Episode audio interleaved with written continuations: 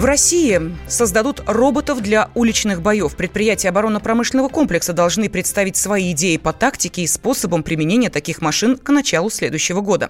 Военный эксперт Александр Жилин назвал появление роботов для уличных боев отдаленным будущим. Мне кажется, это перспектива такого более отдаленного плана, потому что есть гораздо более актуальные проблемы, которые нужно решать. Имеется в виду повышение эффективности эффективности беспилотных средств на поле боя, а не на улице. Имеется в виду повышение эффективности управления боем с использованием новых технологий, в том числе цифровых. Ну, а подобного рода экзотические вещи, я думаю, что это где-то замешано на пиаре, а у нас задачи нашего оборонного комплекса столь ответственны с учетом того, что войска НАТО, стоят на наших границах, нам организовывают очаги напряженности по всему периметру, что я бы не стал э, разбрасывать средства на такие экзотические вещи, по крайней мере, сегодня, завтра и послезавтра.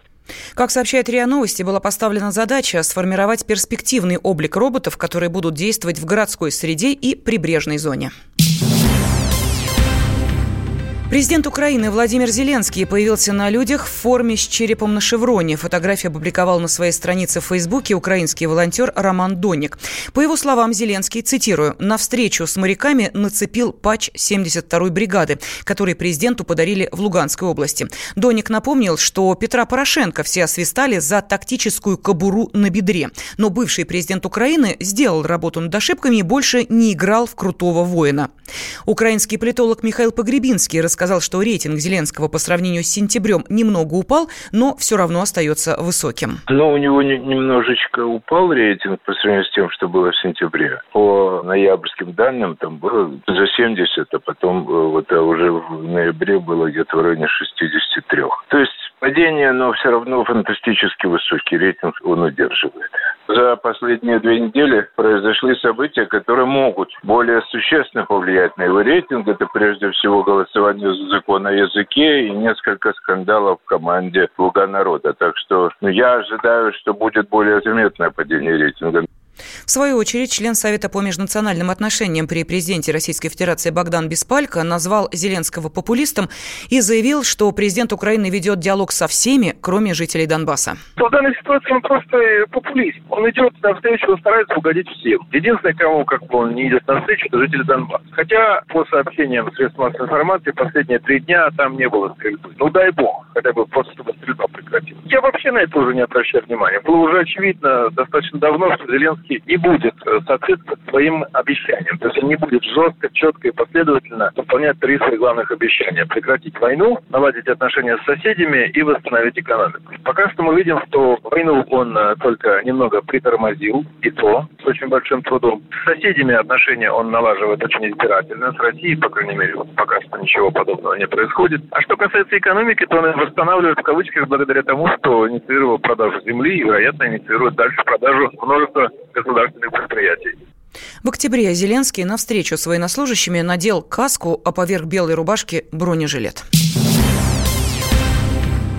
В интернете обнаружили базу данных миллиарда двухсот миллионов пользователей соцсетей со всего мира. Большая часть – это номера телефонов и почтовые адреса. Американский эксперт по кибербезопасности Винни Троя нашел информацию на серверах Google Cloud. Общий объем данных составляет около 4 терабайтов. Руководитель аналитического центра «Закурион» Владимир Ульянов рассказал, что архитектура интернета устроена так, что все наши данные могут попасть не в те руки.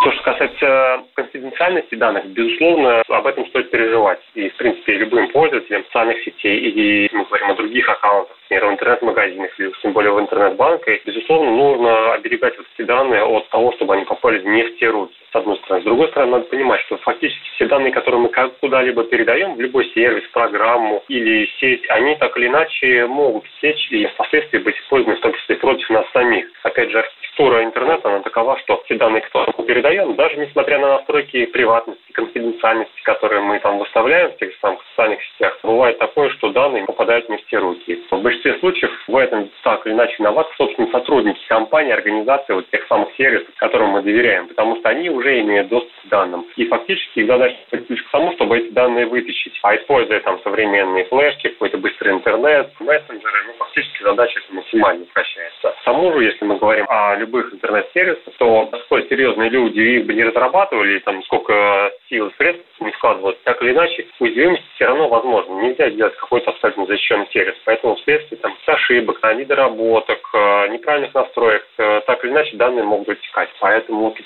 бы двоякая ситуация получается. С одной стороны, безусловно, нужно максимально данные защищать, с другой стороны, получается, что фактически человек, когда отдает эти данные, он уже их не контролирует. И только остается надеяться на то, что владельцы сервиса, создатели, они будут максимально защищать их от утечки, от того, чтобы они не попали в те руки. Ранее стало известно о том, что в сеть утекла самая большая в истории база банковских карт, принадлежащая клиентам индийских банков. Морозы в Москве бьют температурные рекорды вот уже третьи сутки. Погоду определяет мощный антициклон, который установил в центральной части страны необычно высокое атмосферное давление на ближайшие дни.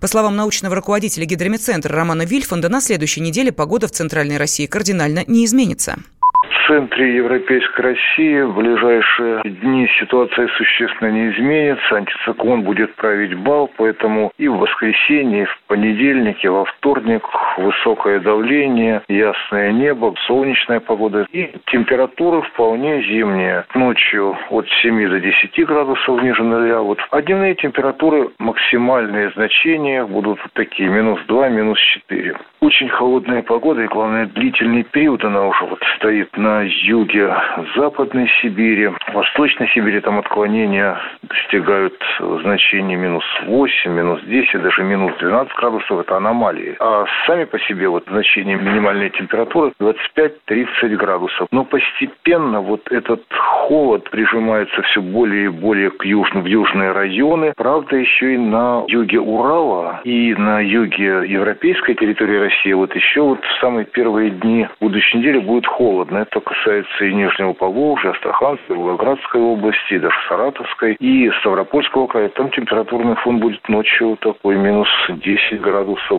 Тем временем синоптики предупредили москвичей о ледяном дожде. Подробнее ведущий специалист Центра погоды ФОБОС Евгений Тишковец. Основные погодные опасности в столичном регионе ожидаются во второй половине предстоящей недели. В четверг скользнет теплый атмосферный фронт. Соответственно, сохранится пасмурная погода. Днем местами небольшой снег, а вот к вечеру кое-где возможен и слабый ледяной дождь с отложениями льда толщиной до 1 мм. В пятницу, субботу, воскресенье в теплом секторе циклона произойдет уже помутнение атмосферы. Прогнозируются туманы, густые дымки, моросящие осадки, ночью около нуля, днем плюс 1, плюс 3 градуса. Что касается ближайшей перспективы, то в воскресенье, понедельник, вторник характер погоды существенно не изменится. Сохранится солнечная, сухая и холодная погода. Ночью минус 6-11, днем 0 минус 5. Медики предупреждают, мороз, ясное небо и отсутствие снега могут стать причиной осложнений для аллергиков. В такую погоду реакцию может вызвать не пыль, а споры плесени из гниющей травы. Он прожил эти дни в томительном ожидании. Он считал каждую минуту. И теперь он возвращается. Он голоден и собирается утолить свою жажду. Его не остановить. Твое утро никогда не будет прежним. Максим Шевченко. В понедельник в 8 часов по Москве. Главное – доживи.